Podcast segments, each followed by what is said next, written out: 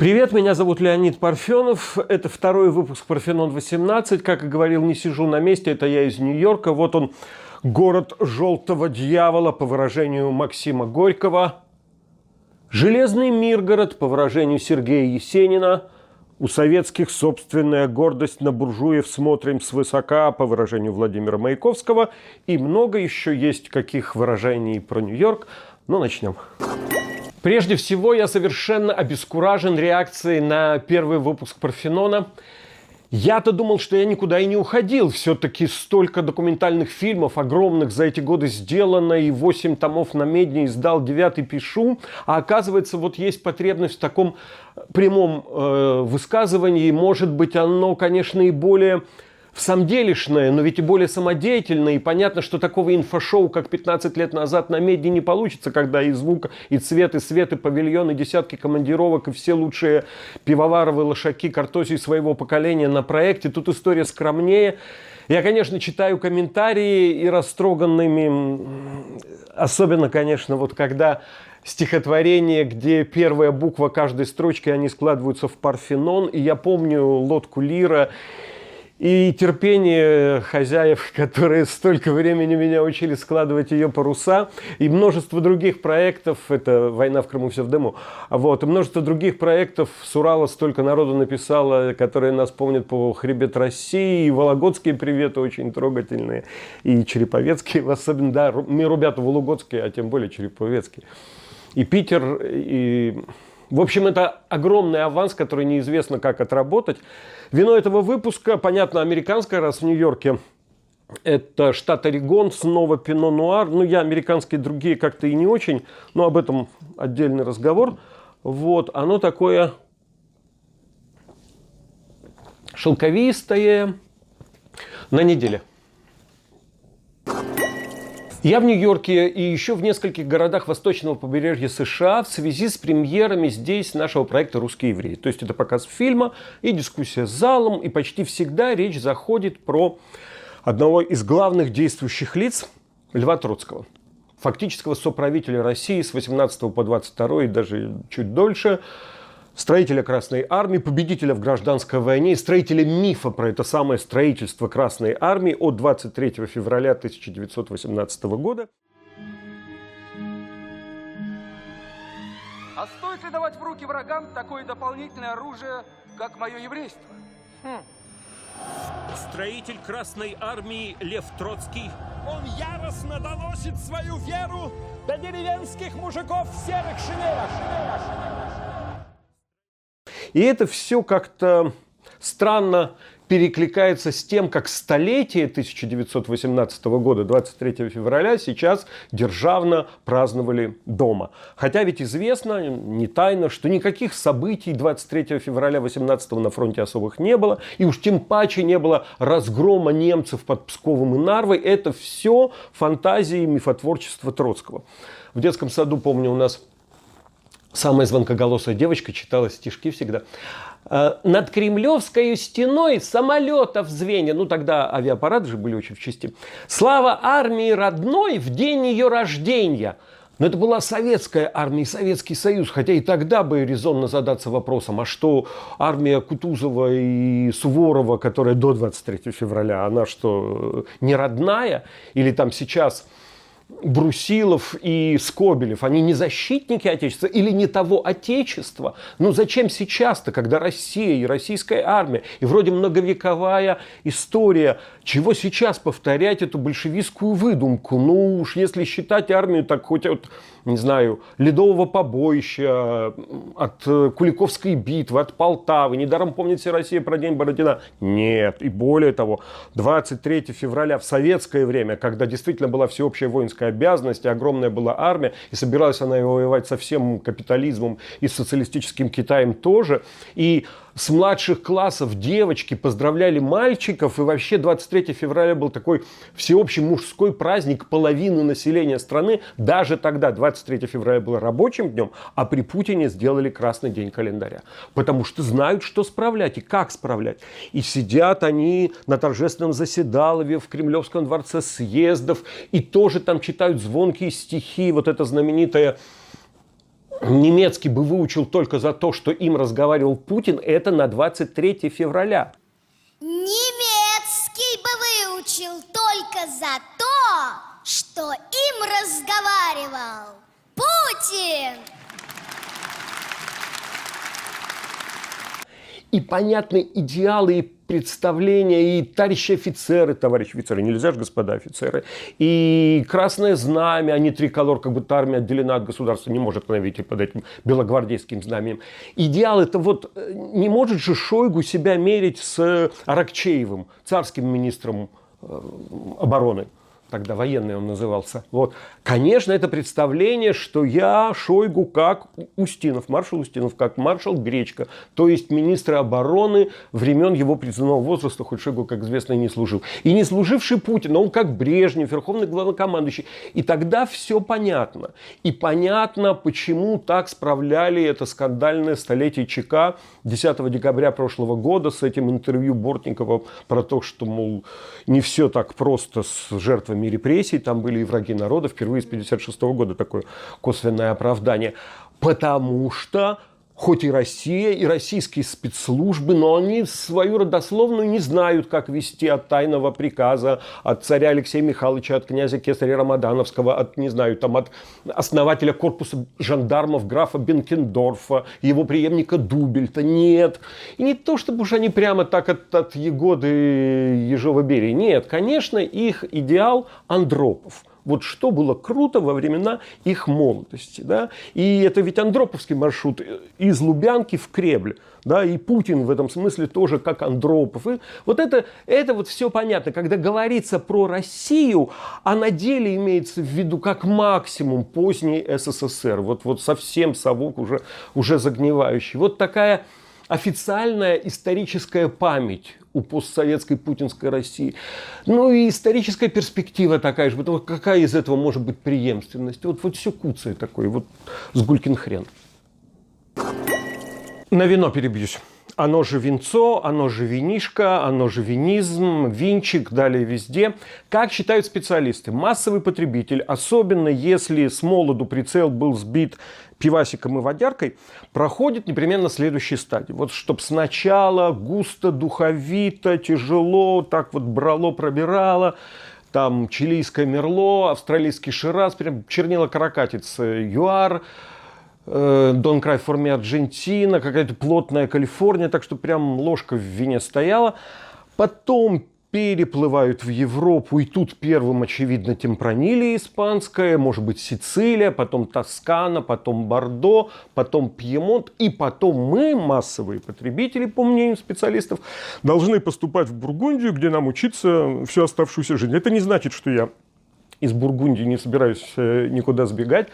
Пока вот еще холодная погода, как в Москву вернусь, непременно нужно будет взять что-то там Санджавеза и Набиолу. Вот, но это Пино Нуар, Опять-таки, как Бургундия, только штат Орегон. Кстати,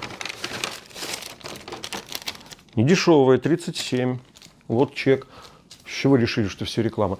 Вот, а, но традиционные американские, вот такие медовые шардоне и такие джемовые каберне, ну нет, прошел я эту стадию, оно такое вполне колоретное, колоретность, как ясность, как прозрачность, я за широкое толкование этого термина, но немножко все-таки спиртность есть, потому что больше, чем в Европе, потому что, ну, юг, юг. Вот, и что они тут пишут? 13,5, наверное, 13,4, даже так точно считают проценты. Ну, национальная традиция, такой вот огромный мир вина на белом свете. Из-за дел не получается снимать подряд, приходится с перерывами, уже почти свечерело, а надо бы и в Нью-Йорк выйти, раз уж это э, выездной выпуск, но и темно, и дождик сегодня целый день. Но зная о прогнозе, я вчера подснял немного для начала такой э, ретро-стендап. Не бритый, каждый день не могу. Э, завтра дождь будет, пока погода хорошая. Значит, э, Кое-кто на берегах Гудзона и сейчас еще продолжает бряцать заржавелым оружием холодной войны. И хочется сказать этим неугомонным, не сядьте в лужу, господа, не лишне напомнить, чем не раз уже заканчивались подобного сорта антисоветские инсинуации. Вот. Это я сейчас на эту палку страшную оружие японского туриста. До чего я дошел с этой жизни? Вот. А э, когда профессиональные камеры, то считалось, что на подобных видовых точках, ну, более ранних, это, это все-таки модерновые, там лунки, дырочки от э, штативов нескольких поколений советских операторов. Потому что они же репортажи не снимали, э, просто вообще картинка. Идут люди, едут машины, и на это наговаривается любой текст. И часто эта картинка покупная за руб 20 из какого-то агентства. А главное, вот это стендап, э, эффект присутствия, да, э, что мы тут не зря корреспондента держим. И он там чего-нибудь такое назидательное говорит про ястребов холодной войны на берегах Потамака или там э, на Капитолийском холме, какие там еще пентагоновские генералы и прочее, прочее. Вот. Или сочувственно, типа там в Нью-Йорке весна, но не радует она простых американцев. Ну и далее чего-то там цены на индейку повысились на 7%. В общем, радует это только корреспондента Гостелерадио СССР. Ну вот, больше на таких точках делать, собственно, и нечего. В Нью-Йорке, если ты здесь по делу на несколько дней, ну что для себя можно успеть? Ну вот действительно прогуляться по берегу Гудзона. Там, где Всемирный торговый центр, в погожий денек смотреть на него и на вот этот всего-навсего транспортную развязку, этот окулус, да, Сантьяго Калатрава, как последнее слово мировой архитектуры. Можно успеть освежить для себя один из главных музеев современного искусства, к примеру, MoMA, мой любимый, очень люблю и как пространство, и как э, коллекцию, э, где шедевр на шедевре, густо, как у Сергея Ивановича Щукина, и даже еще гуще, и сколько не ходишь, не находишься. Метрополитен вообще, по-моему, главный музей в мире, и особенно поучительно читать этикетки с указанием происхождения. Ведь это все передано из частных коллекций сплошь. Это дар частных лиц. И еще между Первой и Второй мировой, и даже после Второй, а не во времена там королей императоров, столько было старых мастеров на рынке, и, и частные лица передавали это в метрополитен. Или по завещанию, или даже прижизненно, когда вот такой Карпаче, и указано, откуда он. Или вот такие Эль Грека, один другого лучше. Вот можно представить, это из частной коллекции, такие почти поп-артовские, не подушки даже, а подухи. Это дюрер. Нью-Йорк, и в особенности Манхэттен, и в особенности эти знаменитые богемные районы, Трайбека, Гринвич-Виллидж, Сохо, конечно, выглядит столицей победившего всех креативного класса вот этих создателей новых смыслов, новых возможностей, новых технологий для себя и для других – и это массовый класс, да, с доходом там от пятнашки минимум в месяц. Э, это не, это не хипстеры, это випстеры. И еще они стопроцентные зожи, то есть люди, ведущие здоровый образ жизни. И, наверное, это высшее достижение Homo sapiens и такое абсолютное состояние белкового соединения во Вселенной, чтобы и творец, и спортсмен. Но я так не могу. И единственное, что меня ну, примеряет, даже отчасти может роднить с э, этими зожами, это то, что и они допускают отклонения от своего строгого режима ради посещения именно как, как, как художественного посещения гастропабов, вот этих э, ресторанов э, демократичных, про которые я говорил на примере Берлина в прошлый раз, когда это и тесненько, и скромненько, и даже бедненько вроде, а на самом деле это креативная кухня от такого знакового шефа, на которого идут как на как на художника, на артиста, на деятеля культуры, э, авторское меню, порции все маленькие, чтобы все все попробовали и делили между собой, расширивали, как теперь выражаются российские фуди. В этот раз это были заведения Нур, эм, Грэмерси Таверн и уже не в первый раз Эстела. И я вчера, мало того, что снял первый раз с этой палкой такой, этой э, услады японского туриста, то, что говорю. Еще и вот так вот э, селфи-видео я тоже снимал впервые. Получилось не очень, но другого не имею. Эстела, выдающийся гастропаб Нью-Йорка. Один из экономической борьбы против глобализма в эпицентре вышеупомянутого глобализма, а здесь э, режиссер-постановщик, а с некоторых фильмов студии «Намедни» и оператор-постановщик Сергей Нурмамед, потому что концептуально угостить концептуального режиссера цвета обязаны всякого автора и ведущего. Сергей, э, у меня никогда не было возможности взять у вас интервью. И вряд ли представится впредь. Да. А, поэтому вопрос насущный, волнующий меня все последние годы. Скажите, вот до того, как появились худи, что вы все носили? Вы помните? Э, школьную форму и э, желтые ботинки «Прощай, молодость». Подаренные дедушкой, восхитительно. Прощай молодость, прощай молодость. На самом деле были боты, они были черного цвета. Э, Это Сергей Нурамед, концептуальный режиссер, который живет только в будущем, сметая прошлое и не помнит, что было до того, как появились худи. Спасибо. Я в Нью-Йорк полетел 20 февраля утром, а 19 вечером в 9 p.m. только вернулся из Череповца, из родного райцентра, летал маму проведать. Россию нельзя ведь э, знать, чувствовать, любить как географическую карту от э, Калининграда до Находки. Да? Что-то конкретно надо понимать. И вот если Россия сельская, то для меня это деревни, из, которой, из которых корни Улома и соседние Коротова, Панфилка, Паршино, там подальше Колопузово. Странное название, но милое, когда привыкаешь. А если город, то Череповец.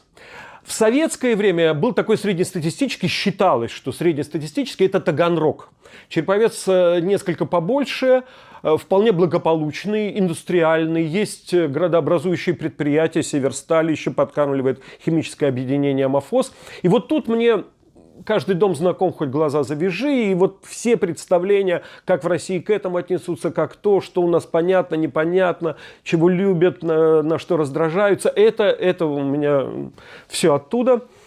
И какой-нибудь там креатив э, постсоветский, чудесный вывесок. Кстати, показатель того, что ни шиша не срабатывает государственная антизападная пропаганда – в Череповце, например, есть из новых кафе под названием Food Factory. Вот пишется кириллицей Food Factory. Или что-нибудь там типа «Сладкие грезы. Элитное постельное белье из ведущих стран Западной Европы». Ну, типа, если написать пододеяльники от отечественного производителя, то покупатели не набегут. И в смысле голосования, электоральных предпочтений. Череповец для меня это как вот в Америке Нью-Гэмпшир, да, Нью-Хэмпшир, вот тот штат, который считается, что голосует как остальная Америка, или Америка голосует как Нью-Хэмпшир. Вот такой индикатор. И если по тем же вывескам смотреть э, в Череповце, то, конечно, как и во всей остальной России, никакой предвыборной лихорадки. Едва-едва инфа про 18 марта потеснила короля региональной рекламы. Вот это кредитование, все там 40 тысяч рублей на неделю за спасибо и прочее, прочее. Традиционно собственно, российские регионы довольно много выше среднего дают ЛДПР. И э, Вологодская область, которая самая русская из всех регионов России, тоже вот как-то ведутся земляки не только на Путина, но и на Жириновского. Много раз с разными людьми разговаривал, у всех одно. Жирик, он прикольный, ну хоть что-то, раз увидишь, другой не спутаешь. В общем, вот где точно обогнали Штаты, так это здесь. За 25 лет до Трампа породили своего российского Трампа, Дональда Вольфовича. Вот. И похоже, если так будет э, мочить госпропаганда Грудинина, то вполне возможно, что второе место Жириновского впервые вместо коммуниста, да, оно и будет единственной сенсацией на этих суперпредсказуемых выборах. Ну, то есть для него это замечательный дембельский аккорд, может быть, да, после 30 лет на арене. Но нам-то что, да, и, хороший результат этого развития политической цивилизации. Тоже мне венец творения, да. Значит, это приглашение на избирательный участок в мою родную среднюю школу номер 4, где 10 лет учился. Мама сказала, что не пойдет, потому что избирательный участок этот он на втором этаже. Хотя мама живет на третьем. И сама ходит и, и в Сбер, и на рынок, и в магазин, и, куда угодно, в аптеку. Но говорит, что нечего из-за такой пустопорожней ерунды, типа утруждать больные ноги. Приходила тетя Ира, мамина сестра, моя тетя Ирина Андреевна, тоже высказалась политически. Говорит, я заодно благодарна Собчак что у нее рейтинг 1%, а у Явлинского 0,8%. Так мстительно получилось. Вот за все те годы, как тетя Ира э, ну, инженерно-технический работник, интеллигенция и другие ее подруги ИТРовки, Северсталина, не пенсионерки, голосовали, голосовали за яблоко, но не стал Явлинским, Явлинский вот э, принцем из сказки, да, не совершил никаких политических подвигов в честь бывшей советской интеллигенции и в честь тети Иры лично. Для меня самого нынешняя фаза политической ситуации, она началась летом 2011 -го. Мы снимали тогда «Глаз Божий» фильм про коллекцию Щукина и Морозова, про музейное собрание Ивана Цветаева. И я все донимал коллег, что ну неужели Путин будет возвращаться? Ну как так? Ну должно же сработать чувство самосохранения, нельзя входить в историю Брежневым 21 века. И, и как, каким посмешищем будет выглядеть Медведев. То есть его-то не жалко. Ну, в принципе, какой подрыв государственности. Возможен притворный президент. Фейк в Кремле. И хотя понятно было, что все под это и подготовлено. И шестилетний срок вместо четырехлетнего президентского мандата. Это под Путина. И все равно как-то теплилась надежда. Потом 24 сентября объявляют об этой рокировке. У меня просто почти истерика, день тоже съемочный, ребята мне говорят, ну, угомонись в конце концов. Я говорю, это вы не понимаете. Мы теперь живем в политической цивилизации 24 сентября 2011 года. Он пошел на пожизненку для себя и для всех. И я-то ладно, я свое пожил, а вам сколько с ним кантоваться? А потом, как увидел, каким именно образом была оформлена эта рокировка, бурные продолжительные аплодисменты, э, вот э, Медведев поверх, там, типа, что позвольте считать овацию, одобрение высказанного предложения. Ну, всякий, кто видел Брежнева, ну, не может это еще раз вынести. Это, ну, как у Венечки Ерофеева, вот это вырвать меня с этого, может, и не вырвет, но сблевнуть точно сблевну. Поэтому я на выбор, конечно, не пойду, еще не хватало явкой хоть как-то легитимизировать это все дело. Давайте тут поставим точку. Вот это большая тема, и после выборов ничего не изменится, и сейчас будем еще обсуждать, и Череповец в качестве Нью-Хэмпшира еще приведу, а пока про другое.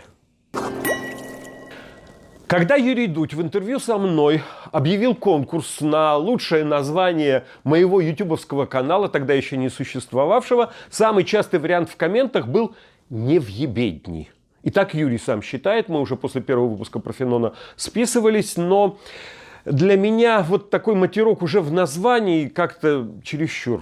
И понятно, что Парфенон одно из моих погонял по жизни с пятого класса, с тех пор, как проходят в школе Древнюю Грецию.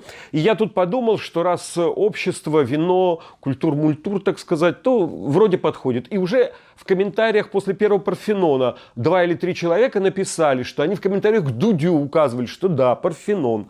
И хотя я, может быть, и сам дошел, но раз мы такие единомышленники, то каждому из вас по тому намедни, последнему, разумеется, по времени выпуска, наша эра 1931-1940, вот вернусь в Москву, подпишу, мы с вами свяжемся и найдем способ, э, как передать.